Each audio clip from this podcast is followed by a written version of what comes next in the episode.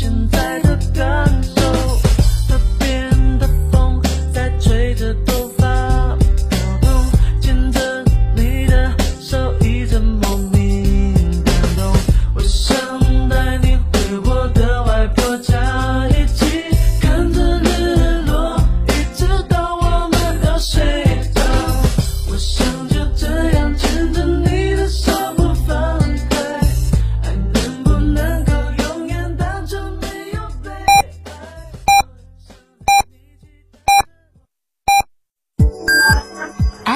九九八提醒您，现在是北京时间十三点整。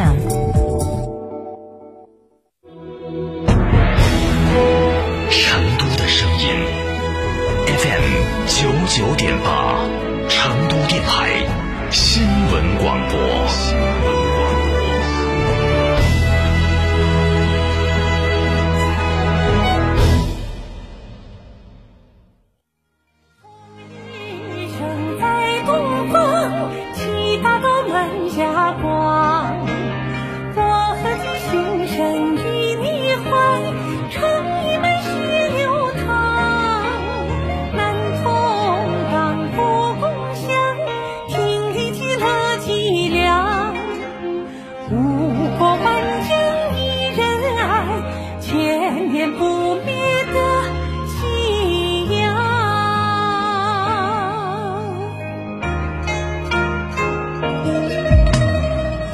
流光，一砖一瓦，岁月尽风香。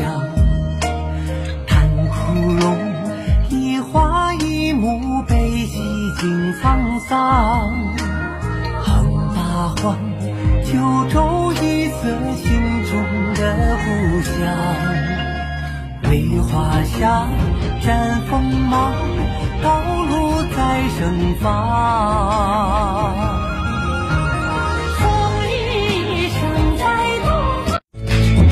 在今天的现场上哈，还是有很多的重磅车型跟大家来做一个集中的发布。在明天的节目当中呢，会跟大家做一个集中的盘点，看看成都车展上都有哪些新车。当然，在这个时间段呢，你打开收音机也可以跟我们一起来领略一下现场的风光。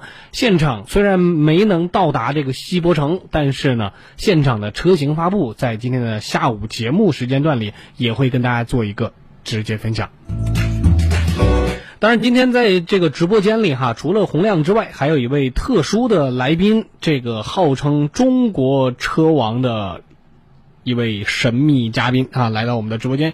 接下来，我们也请进我们的车王卢先生来到直播间。你好，杜老师，呃，大家好，我喊老卢就可以了。老卢就可以了。啊，对，是多年从事这个汽车运动的这么一个半个汽车人吧。半个汽车人啊，一半赛车嘛，体育属于体育。对我，我相信很多一些这个我们收音机前的听众哈，包括像我最开始接触到这个赛车这一块儿哈，尤其是说到这个拉力赛，可能是通过一部电影啊，就叫《飞驰人生》，对对由韩寒韩寒来指导的。然后据说这个电影里面也是根据我们有真实故事去。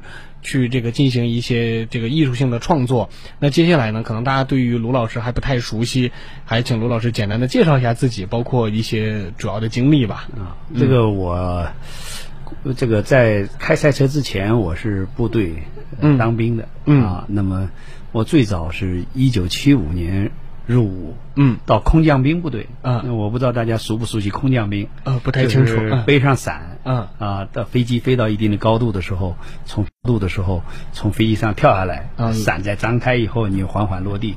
这是一个非常特殊的、非常勇敢的一个军兵种。嗯嗯啊，那么我在这个部队当了几年兵，嗯。啊，那么后来呢就调到了北京，嗯。啊，北京有一个反劫持飞机，嗯。啊，这么一个部队，嗯那么这个部队可能就比跳伞更神奇了。嗯，那么它是这个有恐怖活动啊，嗯。还有人主要是保护我们的大家的这个安全安全对。对。那可能从这个之后就开始进入到这个赛车行业了。对，在嗯特警队呃这个当教员嗯。啊，那汽车驾驶汽车驾驶教员，那那你什么时候开始接触到赛车呢？国家体委啊，嗯。那个时候就去来我们部队选人，嗯。啊，就是要选几位就是能够啊开车开的好的，嗯。就接受这个拉力赛的训练。嗯。啊，因为当时八五年是改革开放，嗯。有很多外国品牌啊想进入中国，嗯，那么就是有一个香烟，三个五香烟，嗯。啊，他们就想利用这个拉力赛，嗯。这种形式，哎、冠名这个拉力赛，对。啊，就是这个烟，这应该是你最开始最开始接触到了对，就商业的嘛，汽车嗯。运动都是商业的。嗯。好，那个比赛呢就如期举行。我们在这个之前到英国进行了训练，嗯。啊，那在英国也参加了当地的一些比赛，嗯。啊，那稍微有一点点啊、这个初初学来的技术，嗯。就代表中国队，嗯。啊，代表中国队参加了这个一九八五年香港到北京的拉力赛。这个啊应该就走上了个这个应该是我们国内的第一届拉力赛哎，是国内的第一届拉力，赛，因为刚刚结束的也是东京奥运会，我们在这个奥运会期间也看到了很多消息，就是从无到有到现在奖牌榜上的前三名，那其实看到了我们国家体育精神的一个呃发展的一个历程。然后，当然拉力赛的赛制，